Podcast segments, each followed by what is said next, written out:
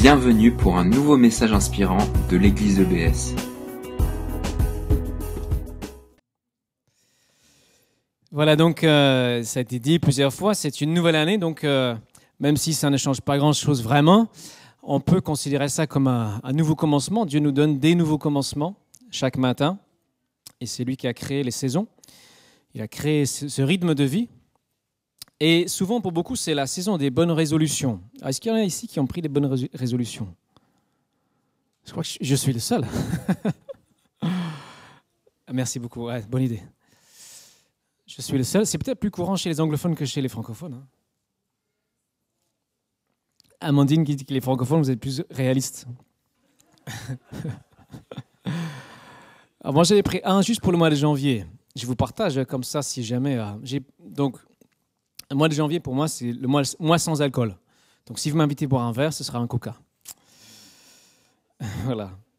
J'en ai pris d'autres. Hein. Euh, moi, j'aime bien me donner des objectifs pour, euh, pour, pour grandir.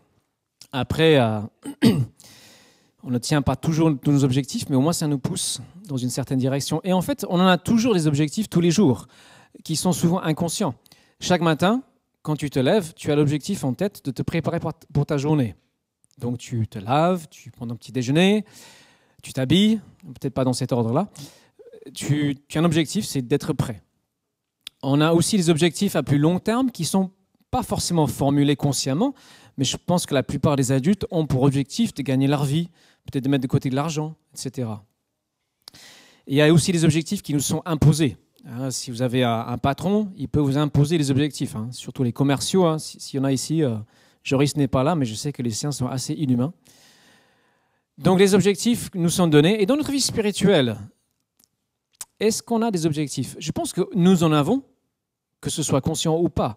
Lorsque nous venons le dimanche matin, nous avons comme objectif, comme but, de, vivre un temps de fort, de rencontre avec Dieu, de nous donner à lui de nouveau, de l'entendre. Et j'espère que chacun vient avec cet objectif de lui faire plaisir. C'est, on peut dire, un but. Et on peut aussi euh, avoir des objectifs à plus long terme que juste les dimanches et les rencontres en semaine. Il y a un mois, j'ai partagé cet objectif sous forme de question euh, pour ne pas enfermer. C'était euh, comment est-ce que nous pouvons faire pour que dans un an ou moins, il y ait 5, 7, 8 nouveaux baptisés? Des gens qui sont formés dans les bases de la foi, qui sont capables de transmettre ces bases avec S, qui sont intégrés dans un groupe de maison, qui sont au service. C'est bien d'avoir un objectif comme ça qui nous questionne et qui nous pousse toujours à revenir à notre mission fondamentale qui est de former des disciples de Jésus, qui sont engagés, qui sont passionnément amoureux de Jésus, qui sont en train de grandir, qui écoutent son esprit. Et on peut aussi avoir à plus long terme des objectifs comme par exemple celui-ci, toujours sous forme de question. Comment est-ce que nous pouvons faire pour que d'ici 3, 4, 5, 10 ans, nous ayons, entre guillemets, essaimé, c'est-à-dire implanté une communauté euh, fille en bonne santé, parce que si nous, nous sommes en bonne santé, il y a une croissance, il y a un élan, il y a la vie, la vie se multiplie, les cellules se multiplient, et on se reproduit. Donc on peut avoir des questions comme ça, mais je pense que derrière ces deux questions, il y a une autre que je formule ainsi. Comment faire pour que la vie de Dieu, la vie de l'Esprit, la vie de Jésus soit débordante parmi nous? Amen. Parce que c'est ça. Ce qui se multiplie, c'est la vie, ce n'est pas des structures. On a besoin de structures, peut-être de stratégies, de plans, mais ce qui se multiplie, c'est la vie. Et la vie réside dans la relation, dans la relation avec Dieu. La vie spirituelle a sa source en Dieu. Donc, je ne peux pas voir une autre manière d'avoir cette vie que par la prière, que dans cette relation que nous cherchons ardemment avec lui. C'est le point de départ, c'est le moteur, c'est l'essentiel, c'est ce qui donne la vie. Je suis convaincu que Dieu est déjà en train d'accomplir beaucoup de choses sur la terre, il veut accomplir beaucoup de choses encore ici à Strasbourg, avec nous, à travers nous, et que ce sera en grande partie dans la mesure de nos prières. En grande partie.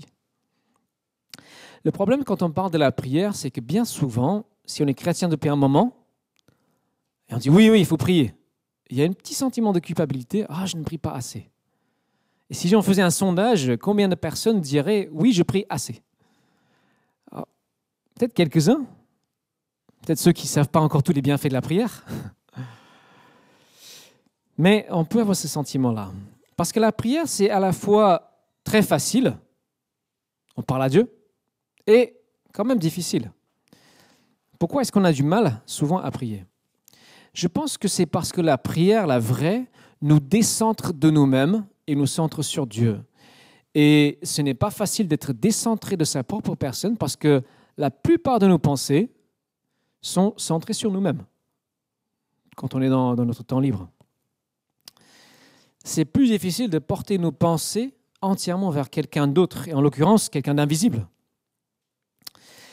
Donc la prière. Alors, pour ce sujet, il y a un vaste choix de versets dans la Bible que j'aurais pu prendre pour parler de la prière. J'ai choisi de, revenir sur une histoire, pas juste un verset, mais qui est bien connue. Si vous avez été enfant dans une école de dimanche, vous connaissez par cœur l'histoire de Daniel dans la fosse au lion, n'est-ce pas? Histoire bien connue. Est-ce qu'il y en a qui ne connaissent pas cette histoire? C'est pas une honte? Au moins deux personnes. Ok. Alors, excusez-moi.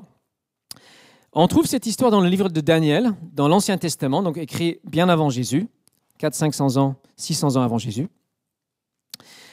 Et Daniel, c'est un juif qui est exilé en Babylone. Donc il est transporté à des centaines de kilomètres de chez lui et il arrive dans une culture complètement différente. Et dans cette culture, on prie toutes sortes de divinités. On ne connaît pas le Dieu unique, le Dieu créateur.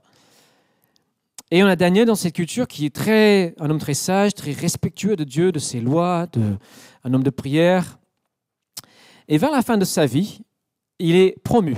Il est fonctionnaire et il devient gouverneur, un des trois gouverneurs de l'Empire babylonien. Et tous les fonctionnaires de l'Empire doivent rendre des comptes à Daniel. C'est un homme très puissant. Et ses collègues deviennent extrêmement jaloux de lui, parce que c'est un homme qui est irréprochable. Il fait son travail de façon absolument impeccable. Et je ne sais pas si, peut-être vous avez jamais rencontré un collègue qui fait son travail de façon impeccable. Mais en tout cas, ça les rend certainement jaloux. Certainement parce que ça met en lumière leur propre euh, incompétence, erreur, faute, etc. Un peu comme Jésus, hein un homme parfait euh, suscite euh, parfois l'inconfort. Et donc, ils essaient de l'accuser pour le discréditer. Le problème, c'est qu'ils ne trouvent rien à dire. Donc, ils, trouvent une ruse qui est de le piéger par rapport à sa foi. C'est ça qu'il est très croyant. Et donc, euh, la ruse est racontée au verset 8. Ils vont voir l'empereur et ils lui disent, tous les ministres du royaume, les préfets et les satrapes, les conseillers et les gouverneurs réunis au conseil ont décidé qu'il fallait publier un édit royal pour mettre en vigueur une interdiction stricte. Selon cet édit, quiconque pendant les 30 jours qui suivent adressera une prière à quelque dieu ou quelque homme que ce soit si ce n'est qu'à toi, Majesté, sera jeté dans la fosse au lion. Et le roi signe ce décret, c'est la loi des Mèdes et des Perses, au sens littéral, c'est irrévocable. Et la réaction de Daniel, en entendant cela, comment est-ce qu'il réagit? Verset 11 dit, Quand Daniel apprit que ce décret avait été signé, il entra dans sa maison, les fenêtres de sa chambre, chambre haute étaient ouvertes en direction de Jérusalem. Trois fois par jour, il se mettait à genoux pour prier et louer son Dieu. Il continua à le faire comme auparavant. Alors, je ne sais pas vous, mais moi, j'aurais au moins fermé la fenêtre. mais non. Au contraire, il ouvre la fenêtre. Il désobéit très publiquement. Alors, s'il avait vécu en France au XXIe siècle, il aurait été accusé d'atteinte à la laïcité. Ou quelque chose de cet ordre-là. Signe religieux ostentatoire non-obéissance euh, à la République ou je ne sais pas quoi. Et donc, forcément, il est arrêté. Il est traîné devant le gouverneur parce qu'il refuse de plier les genoux devant la République, enfin devant l'empereur. Pardon? Il devait prier fort, oui, c'est vrai, c'est vrai. Et il est conduit à la fosse au lion pour être jeté dans cette fosse au lion. Alors, le texte ne nous dit pas ses sentiments. Imaginez un peu, même s'il avait prié avant, vous voyez 15 lions affamés, ça calme un peu. Et la nuit passe, et l'empereur, c'est lui qui fait une nuit blanche. On ne sait pas si Daniel dort, mais en tout cas, le lendemain, l'empereur va de bon matin voir si Daniel est vivant. Et non seulement il est vivant, mais il n'est pas du tout blessé. Et l'empereur réagit. Alors le roi éprouva une grande joie et il ordonna de hisser Daniel hors de la fosse. Daniel fut donc remonté de la fosse et on ne trouva sur lui aucune blessure, parce qu'il avait eu confiance en son Dieu. Confiance en son Dieu. Et après, l'empereur jette dans la fosse ceux qui ont accusé Daniel et il promulgue un nouveau décret. Et il dit Je décrète que dans toute l'étendue de mon royaume, on tremble de crainte devant le Dieu de Daniel, car il est le Dieu vivant qui subsiste éternellement. Son règne ne sera jamais détruit. Sa souveraineté durera à toujours. Il délivre et il sauve. Et il accomplit des prodiges, des signes extraordinaires dans le ciel et sur la terre. Alors, avec cette histoire et les versets que j'ai projetés, je retiens trois leçons simples sur la prière. La deuxième sera la plus longue. La première leçon, c'est que la prière n'épargne pas de l'épreuve. La deuxième, c'est que la prière conduit à la confiance. Et enfin, la prière conduit à un témoignage éclatant pour Dieu. Donc, la prière n'épargne pas de l'épreuve. Souvent, nous prions pour qu'il ne nous arrive rien de mal. C'est normal. Mais on voit que non seulement ici, la prière n'évite pas l'épreuve, mais au contraire, c'est la prière qui conduit directement à l'épreuve. Et les choses s'empirent avant de s'améliorer. Il est jeté dans la fosse au lion. Il n'y a pas pire que ça. Et ça arrive parfois aussi dans nos prières. On commence à prier pour quelque chose et on a l'impression que ça s'empire. Et parfois on arrête là. Et on ne va pas plus loin que ça. Et je crois que si on s'arrête là, on va louper quelque chose. Personnellement, je suis en train de le vivre dans un domaine particulier de ma vie qui touche aussi la vie de l'Église. Il y a quelque chose qui est en train de s'empirer, mais je crois vraiment que Dieu va agir pour qu'il y ait une, renaissance. Alors, l'histoire ne dit pas si Daniel a spécifiquement prié pour être délivré euh, du jugement du roi. Ses actes montrent qu'il est parfaitement conscient du prix à payer, qu'il est prêt à aller jusqu'à la mort pour servir son Dieu. On peut imaginer qu'il prie Dieu délivre-moi du mal. Mais qu'est-ce que ça veut dire? Le mal n'est pas toujours là où nous pensons. Le mal physique est toujours un mal. Mais parfois, il y a un mal qui est pire que le mal physique. Et pour Daniel, il avait raison. Trahir son Dieu, désobéir à son Dieu, était un mal pire que d'être mangé par des lions. Et Dieu l'a délivré des deux mots, M-O-X.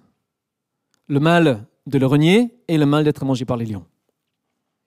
Et ça rejoint l'enseignement de Jésus sur la prière. Quand Jésus dit délivre-nous du mal, du malin, de la tentation, nous, souvent, on, suppose délivre-nous du mal, c'est quelque chose de physique.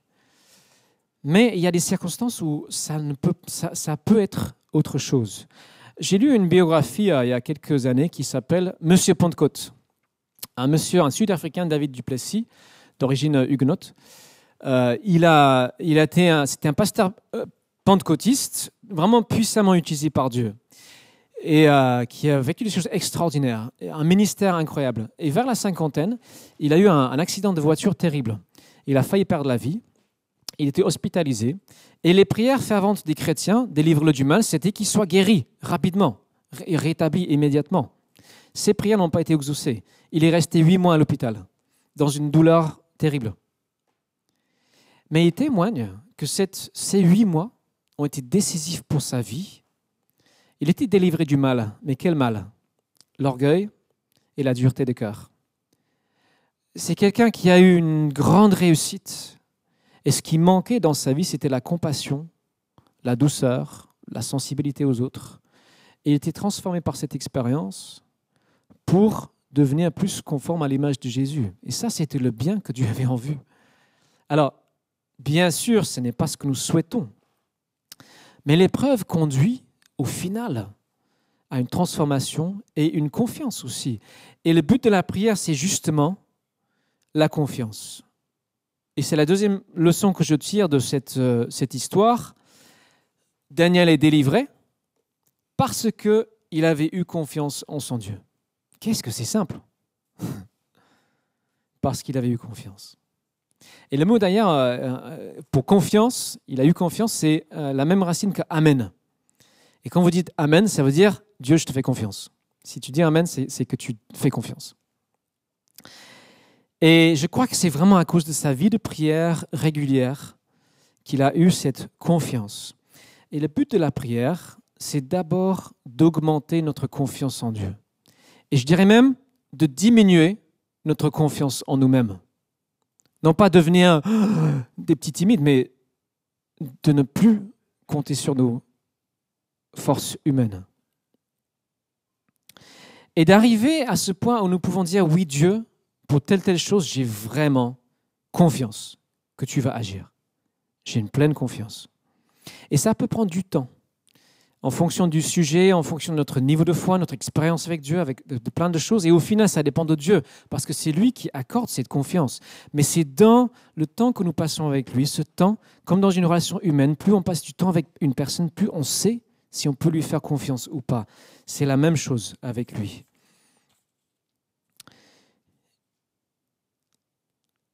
On peut aussi s'encourager, se donner soi-même, dire oui, je veux te faire confiance, je choisis de, faire ce pas de foi, de faire confiance pour tel tel sujet, de ne pas garder dans ma main. Alors, comment est-ce qu'on peut arriver à ce lieu de confiance, vraiment forte, confiance, totale presque? La première chose, c'est de nous appuyer sur la parole que Dieu nous a laissée. Je vous donner juste un verset qui est un appui très solide pour notre vie de prière sans la foi, il est impossible de lui être agréable. Celui qui s'approche de Dieu doit, un, croire qu'il existe. Ça va jusque-là? Deux, croire qu'il récompense ceux qui se tournent vers lui. Ça va? Ok. Croire qu'il récompense celui qui se tourne vers lui. C'est ça, la base. Mais ça peut prendre du temps pour arriver à un point de confiance vrai. Je vais raconter deux exemples de ma propre vie, ah, non pas parce que ma vie est la meilleure, mais juste parce que c'est celle que je connais le mieux. Euh, le premier exemple, il y a quelques années, en 2000, euh, peut-être 8 ou 9, je suis parti, euh, j'étais prof à l'époque, je suis parti une semaine en vacances au mois de février au ski. Et j'étais avec un groupe de chrétiens. Et le programme, le matin, on avait une petite demi-heure de méditation ensemble. Le soir, on avait une heure de réflexion biblique. Et le reste du temps, on était sur les pistes de ski. C'était génial. Et juste, moi, le matin, j'ai décidé de ne pas skier, mais de prier. Donc, je passais euh, trois heures dans ma chambre avec Dieu. Et euh, à un moment donné, je crois que c'était le deuxième jour, j'ai eu à cœur de prier pour une personne que je connaissais à Dijon. J'habitais Dijon à l'époque. Une fille qui s'était euh, vraiment éloignée de Dieu. Et c'est une fille unique. Sa mère était très, très peinée par le style de vie de sa fille. Et je me suis mis à prier pour elle.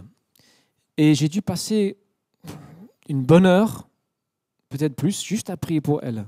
C'est pas souvent que ça m'arrive. Et à la fin de cette heure, j'ai une conviction très nette qu'elle allait se convertir, qu'elle allait revenir pleinement à Dieu. Et j'ai arrêté mon temps de prière. Et après, j'ai oublié. Et l'année d'après, ou deux ans après, je ne sais plus, je suis parti à la fac de théologie. Et je suis revenu à Dijon euh, peut-être six mois plus tard. Et là, je la vois à l'église. Et euh, je demande au pasteur, ah tiens, elle est revenue, c'est super. Il dit, ouais, elle est revenue tout un coup, pam, puis avec une très forte envie de, s'engager. Elle s'est fait baptiser, elle marche vraiment avec Dieu. Et là, aujourd'hui, 7-8 euh, ans plus tard, elle est toujours engagée. J'avais oublié ma prière. Alors, je ne dis pas c'est à cause de ma prière, pas directement, mais Dieu a utilisé cette prière en tout cas. Le deuxième exemple que je vous donnerai, c'est plus récent. C'est récemment, il y a une ou deux semaines, j'ai eu, on va dire, un, souci relationnel euh, qui était en partie de ma faute. J'ai commis une erreur, euh, voilà ce qui arrive. Cette erreur m'a beaucoup travaillé. Et euh, le week-end dernier, entre samedi et dimanche, j'ai dû dormir à 2-3 heures. Tellement ça m'a travaillé. Mais par contre, je n'arrivais pas à prier. J'étais fatigué, je voulais juste dormir. Je voulais. Je t'oubliais. Mais je n'arrivais pas. Et le dimanche donc dernier, c'était le 31, euh, on avait du monde à la maison, je voulais être un peu reposé parce que quand même le 31 généralement on se couche pas trop tôt. Donc je voulais faire une sieste, mais j'étais pas capable de faire une sieste parce que ça me tracassait vraiment. Donc je suis parti marcher dans le quartier et à prier et à vraiment à remettre à Dieu ce, ce souci. Et au bout de, je ne sais pas, peut-être 15-20 minutes de marche, j'ai comme entendu dans mes pensées la phrase suivante, avant ce soir, ce sera réglé. Alors, le soir même, pour moi, rien ne s'est passé. C'était le lendemain que les choses ont pu être réglées, au moins en bonne partie. Mais ça m'a calmé, ça m'a permis d'être en paix et ne pas me tracasser pendant toute la soirée par rapport à, cela et, vraiment de dire oui Seigneur, je te fais confiance. J'étais confiant qu'il allait agir. Alors Dieu répond à toutes sortes de prières. Même lorsque nous ne sommes pas dans cette grande confiance, Dieu dans sa bonté répond quand même. Il a répondu à plein de prières aussi où j'étais, est-ce qu'il va le faire, est-ce qu'il va pas le faire? Mais je crois que c'est là le meilleur point. C'est là où c'est bon d'arriver. Comment y arriver? Alors ça va être tout bête, mais la première étape, c'est juste décider de prier. souvent on est poussé par les circonstances qui s'empirent et au moment, à un moment donné, c'est, vraiment pas agréable, donc on se dit ah je vais prier. C'est peut-être mieux de commencer avant cette étape-là. Dieu veut qu'on prenne des choses en main aussi, que qu'on soit euh, comment dire, qu'on prenne l'initiative dans la prière. Alors j'ai l'exemple de la, fille pour qui j'ai prié. Dieu veut que son règne vienne, qu'on soit actif, qu'on cherche sa volonté, qu'on, prie pour que les gens le reconnaissent comme roi ce jour-là, il n'y avait rien de particulier qui me poussait à prier pour elle, à part ma disponibilité. Et, cette disponibilité-là, euh, Dieu l'aime lorsque nous lui le donnons. Et une fois qu'on a décidé de prier, pour ma part, je bavarde avec Dieu. je bavarde. Je, raconte, je parle, je parle, je parle. De temps en temps, j'essaie de m'arrêter pour écouter.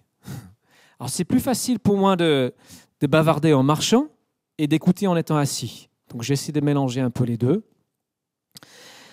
Mais je crois qu'il y a différentes. je ne préconise pas de méthode particulière de prière parce que c'est une relation et chacun vit cette relation différemment.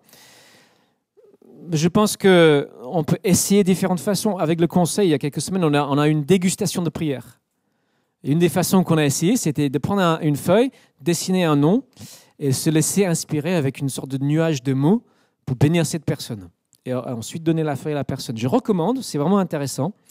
Et Dieu parle souvent aux gens par, cette, euh, par ce moyen-là. Vous pouvez aussi, comme on a dit, relire la parole de Dieu, lui rappeler ce qu'il a dit, varier les approches. Si on est bloqué, essayez autre chose.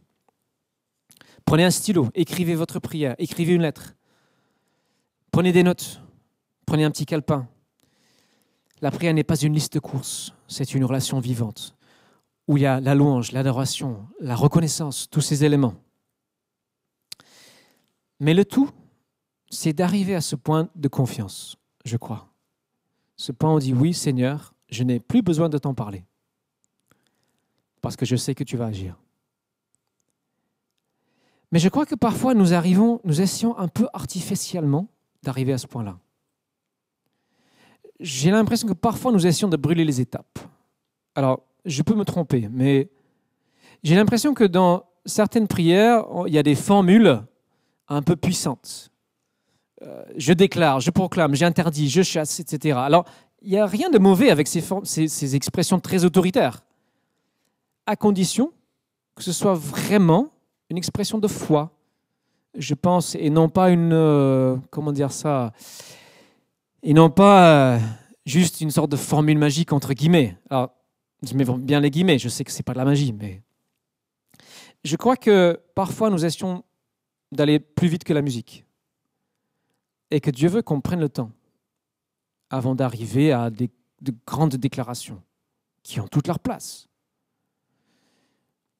Il y a un verset dans Romains 14, verset 23 qui dit Tout ce qui ne vient pas de la foi est péché. Alors je ne vous donne pas le contexte, ce n'est pas tout à, fait le même contexte, mais je crois que ça veut dire que Dieu attend que nous agissions vraiment à partir d'une conviction de, de la foi, une foi véritable. Pas quelque chose qu'on aura un petit peu simulé ou que sais-je. Mais je crois que la clé, c'est le temps. Et c'est là où c'est compliqué. C'est là c'est compliqué, c'est le temps. Vous avez un boulot, vous avez peut-être des enfants, c'est pas facile de trouver ce temps. Alors, moi, je vais proposer aujourd'hui de vous inspirer de Daniel. Daniel a pris trois temps de prière par jour. Alors, nous ne sommes pas musulmans. nous n'avons pas les cinq prières obligatoires. Mais je crois que moi, en tout cas, j'ai envie pendant ce mois de janvier de me donner trois temps de prière par jour, matin, midi et soir. Même si c'est juste 3-4 minutes à midi, mettre mon réveil pour, pendant 5 minutes, m'isoler. Et je pense que ce serait bien si ensemble on pouvait engager cette démarche. Prier comme Daniel. La troisième chose, c'est que la prière conduit à un témoignage éclatant le texte se termine. L'empereur décrète que dans toute l'étendue de mon royaume, on tremble de crainte devant le Dieu de Daniel, car il est le Dieu vivant qui subsiste éternellement.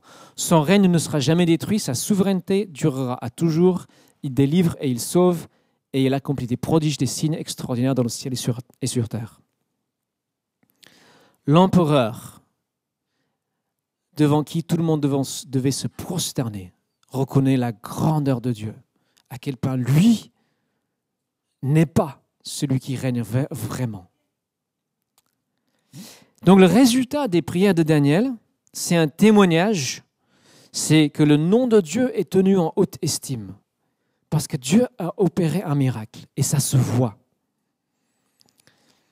Cet homme Daniel qui a fait vraiment confiance à Dieu inspire les autres à faire de même. Alors, ce qui est dommage, c'est qu'ici, l'empereur essaie d'imposer ça par la force d'un décret. Nous, évidemment, on ne peut pas et ne faudrait pas connaître ça. Mais, quand même, ça devrait s'imposer comme une évidence par nos vies que Dieu est à l'œuvre. On voit ce qui se passe dans la vie d'une personne qui fait confiance à Dieu. Il n'est pas là ce matin, mais Stéphane est en train d'être transformé parce qu'il est en train de faire confiance à Dieu. C'est un beau témoignage. La foi de ce seul homme décidé à mettre sa vie entre les mains de Dieu a eu un très très grand impact. Daniel est délivré, délivré du mal sous ces deux, formes. La première de renier Dieu, la deuxième d'être mangé par les lions. Dieu est honoré. Et tout ce qu'il vit est à l'image de la vie de Jésus. C'est la même chose. Daniel vit comme une sorte de, mort et de résurrection. Il ne meurt pas littéralement, mais il est jeté à la mort. Il est éprouvé. Jésus n'est pas épargné de l'épreuve, malgré sa vie de prière absolument parfaite.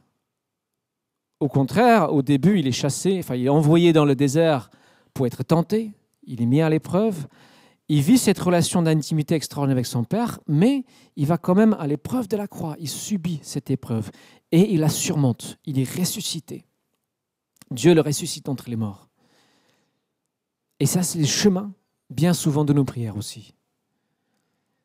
Nous sommes dans une épreuve, où il y a une épreuve que quelqu'un d'autre vit, on est solidaire, on prie pour cette personne dans son épreuve. Parfois, il y avait une sorte de mort, on dit, mais mince, la prière, ça ne, fait rien.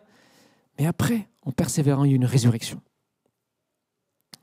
Donc, en conclusion, je reviens à la question initiale, initiale qui était comment est-ce que nous pouvons faire pour que la vie de Dieu déborde parmi nous? Comment est-ce qu'on peut faire pour que cette vie de Dieu soit transmise à d'autres personnes? Je vous, je vous euh, propose ce défi. Ce mois-ci, il y reste 24 jours, si on commence demain, 24 jours où on essaye de prier trois fois par jour. Alors, je, on ne peut pas l'imposer, je veux juste proposer. J'ai créé une page Facebook il y a quelques années. Il y a sept ans, je me suis donné ce même défi.